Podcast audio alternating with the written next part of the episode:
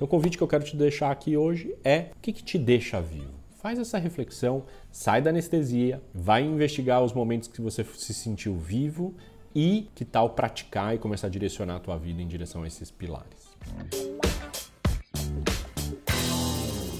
Vai lá e se inscreve no canal do YouTube. E aí dá um like também no vídeo que você gostou, compartilha com seus amigos e assim por diante. Tema de hoje do Café com Edu é quanto você se sente vivo neste momento. Exatamente. Quão vivo você está agora? Você pode estar tá falando, pô, Edu, se liga, né, meu? Tô vivo, tô aqui, tô te escutando.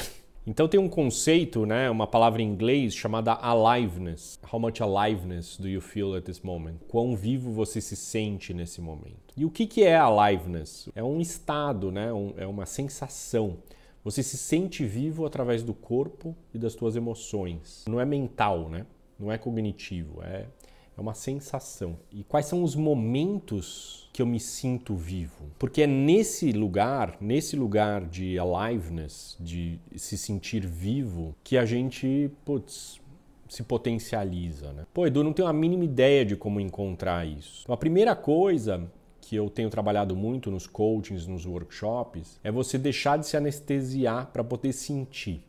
Já que aliveness ou se sentir vivo é uma sensação. Quantas pessoas eu encontro hoje em dia que estão anestesiadas de N formas, trabalhando pra cacete, correndo pra cacete, trabalhando muito, muita série, muita bebida, muita comida. Tem N formas da gente se anestesiar. Então, o meu primeiro convite é para você entrar em contato com aquilo que te deixa vivo você precisa deixar de se anestesiar e poder voltar a ter sensibilidade, sentir. Segundo movimento que você pode fazer é encontrar quais são os momentos recentes ou na tua história de vida que você mais se sentiu vivo. E o que é que você estava fazendo nesses momentos? Agora, quando eu faço essa reflexão, não para na primeira resposta, vai mais fundo. Por exemplo, uma coisa que me deixa muito vivo é estar perto dos cavalos. Não para nessa resposta. O que, que é no, que nos cavalos me deixa vivo? E, por exemplo, ao responder isso, eu caio numa reflexão de conexão, né? de conexão, de espiritualidade, de força,